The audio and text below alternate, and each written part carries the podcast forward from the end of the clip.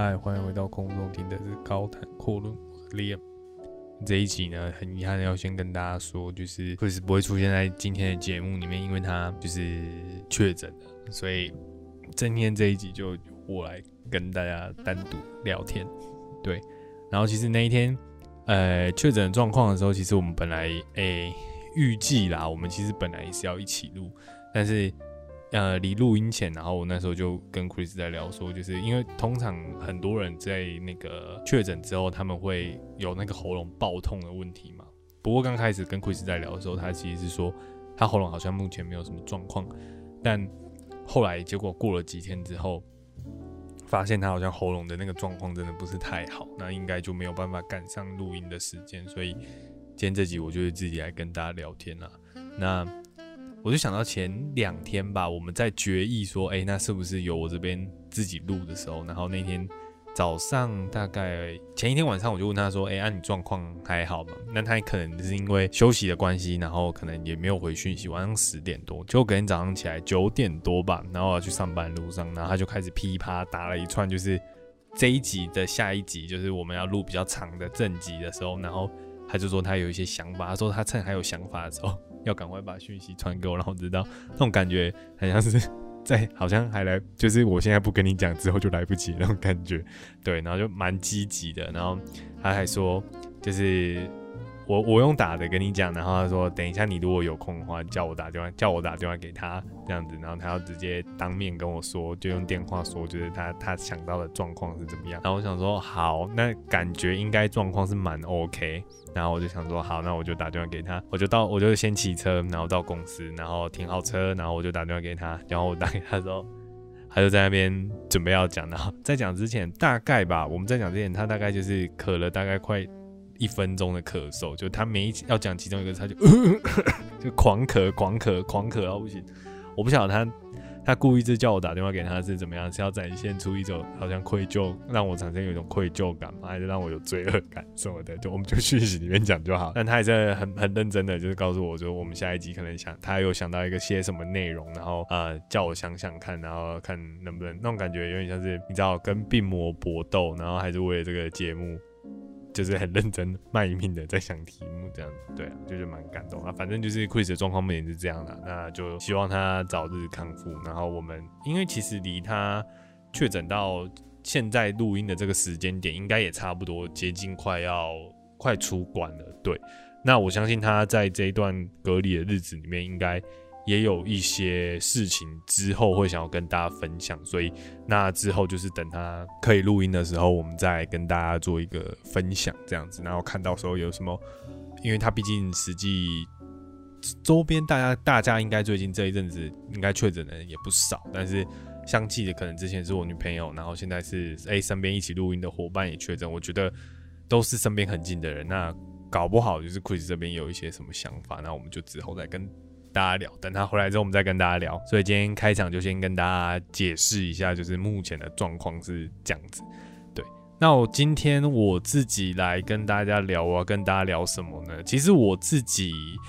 呃，因为来的很突然，然后我自己也，嗯，蛮喜欢，就是之前我用那个一周大事的那个周记的感觉来跟大家聊。那我想说，那我就趁这个礼拜跟大家聊一下，就是这礼拜我觉得。好像相对在新闻上面，我觉得有点想要弥补一下 Chris 这集不在嘛，有点要就模仿他的这个模式，就是告诉大家有一些世界上或者是最近一些比较夯的新闻，我大概就讲个几件跟大家分享一下。我觉得第一件主要就是那个大家都说要去泰国玩嘛，对不对？这礼拜大家都说准备要存存钱去泰国玩，然后还有一些好像日本、韩国，然后六月十号开始都开始可以让外国旅客然后去入境去做游玩，就其实各国都开始在算。疫情还是在蛮横行的，在世界上。不过其实，啊，可能考量到经济、观光各种因素，所以其实这个锁的这个政锁起来的这个政策，其实真的也不能维持太久。那现在其实有陆续有蛮多国家要开始松绑。对，那我前阵子是看到日韩的消息嘛，那我觉得泰国这件事情是，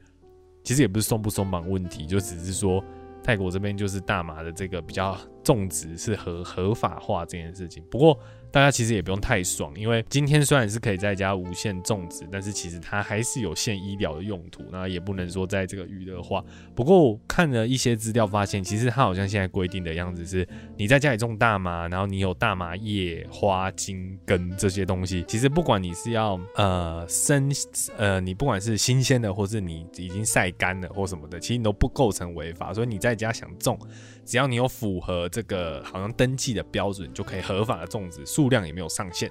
但就是这个规定只有限医疗使用，还没有开放娱乐用。所以你基本上如果在这个法令上市之后，你只要在家抽大麻，其实是没有违法的这个嫌疑。可是如果你是在公共场合，可能就会出现一些问题。所以我觉得大家不也不要就是你知道标题杀人，大家也不要就是看到那个标题太爽，然后就就。想说 好，就那要去泰国玩，然后就到时候在那边泰国犯了一些法或什么的，那也麻烦，对对。所以我觉得开心之余，大家还是要稍微注意一下，就是实际上的状况是怎么样。然后第二件事情的话，我自己关心到是，我那天有看到就是有在说欧盟啊，要要统一那个充电的规格，就是他们想要把那个呃手机充电这件事情，然后都统一规格变成 Type C。用用 Type C 来充电这样子，呃，在智慧手机、智慧型手机还有平板电脑这个部分，所以这个规定其实应该以目前大家呃用 iPhone 的应该是居多嘛，所以这其实对 Apple 产品来讲是一个呃比较大的冲击，因为主要苹果东西都是用 Lightning 的接口为主，所以在这个法案通过之后呢，在这个不管是苹果或者是其他就是以外的那个。智慧型手机或是这个平板的产品，都要在欧盟的法规里面都必须要用这个 Type C 的接头来做处理，这样子。所以也有人在说，这个东西也许会加速苹果之后在做这个无线充电的这个速度，这个这个计划上市或者是普及的速度。所以接下来未来会怎么样，不晓得。不过法规已经很明确的这样定了，那之后的发展可能就是看。呃，大家就是静观其变，看之后就是苹果还在端出什么菜出来这样子，对，所以这这一点我是觉得还蛮有趣的，因为通常以台湾之前的有一些法律，其实欧盟通常规定的很多东西，其实会影相对的就会影响嘛，就是因为欧盟毕竟也是一个蛮大领域的一个呃经贸区域这样子，那会不会其他的呃区域会效法，或者是影响到我们亚洲的，或甚至说影响到台湾这边的一些？规定或什么的，那也许就会有差别。因为我自己是觉得身边的人基本上现在用苹果产品居多。那如果说以后都是用那个 Type C 的话，其实对我们来讲应该相对也多少会有影响。那之后会怎么样，就可能真的就是再看看这样子。对，然后。另外，我觉得还有一件蛮重要的是，我最近比较关注的，就是在做那个成品信义。就大家都知道，成品信义其实是呃，目前的在台北是从那个敦南就是结束营业之后，然后是二十四小时的书店，目前是换到那个信义成品来处理嘛。不过信义成品最近遇到了一个问题是，就是他们的租约即将到期。那其实那个场地是统一集团的，这样子，那个地是统一集团的。那他们其实一直都跟统一集团在租这个地，来就是经营他们的书店以及整个成品的其他相关的那个业务的那个品牌嘛。对，那现在的状况就是，其实说就是呃，他们到租约要到期，那会不会继续租这件事情，其实也蛮重要的。然后也都是，嗯，不太确定说。会不会其实是会续约，然后甚至说，哎，是不是新一成品就成品新一就会在这个时候可能就又有又有熄灯了，就可能就在这边有熄灯，可能进盾南成品之后很快速的在这一两年内，然后就是又有一间成品要熄灯，那对大家来讲可能相对的也是蛮重要的事情，因为其实以我自己来讲，我自己觉得开书店这件事情应该基本上就我看到的资料，这最近最近这一阵子看到的新闻，然后跟分析来说，其实。他们在开书店这件事情，其实并没有因为是书这件事情让他们赚到很多的钱。那基本上那个租金，基本上一整年都是以亿来算的嘛，所以其实这个租金的压力也是很庞大。所以其实成品在书店这个方面，你如果以单就买书卖书这件事情来讲，他们其实这个并不是他们大众赚钱的金额。不过，因为是开在信义商圈的关系，所以吸引了蛮多的人流，然后来逛，然后来进行可能其他层楼的消费，不管是文创商品或者是餐饮各个相关或成品进驻的一些品牌之类的。不过，就卖卖书这件事情来看，其实是嗯。没有办法只靠这个来，就是来跟这个收支打平所以这其实也是我觉得现在遇到蛮多问题，尤其是像现在电子书也蛮也蛮也不差点要讲猖獗，猖獗好像不是太好的形容词，但是我的意思是说，就是现在很多人可能因为工作或者是因为啊。通勤的时候，其实有一本那个电子书的阅读器，或者是甚至你现在买书，你不见得真的会到成品去买书，因为如果说你要买书，你可能会上博客来或者其他那种相关的，就是电子的商务的这种卖卖书的这个网站去买。可是你去成品看书，顶多很多时候你是去逛书店，但你不是真的是去那里买书，所以我觉得那个其实还是。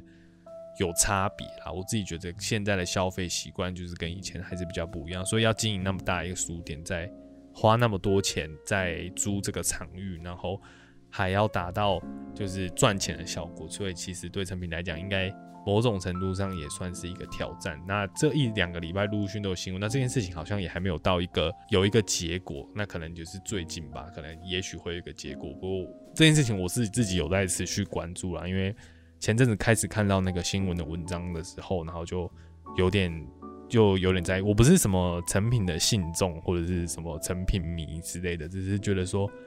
好像是蛮大的一件事情，然后我自己也稍微有点感兴趣，就对于这种实体书店未来要怎么样发展这件事，我自己本身是蛮感兴趣，只是它刚好是成品，所以就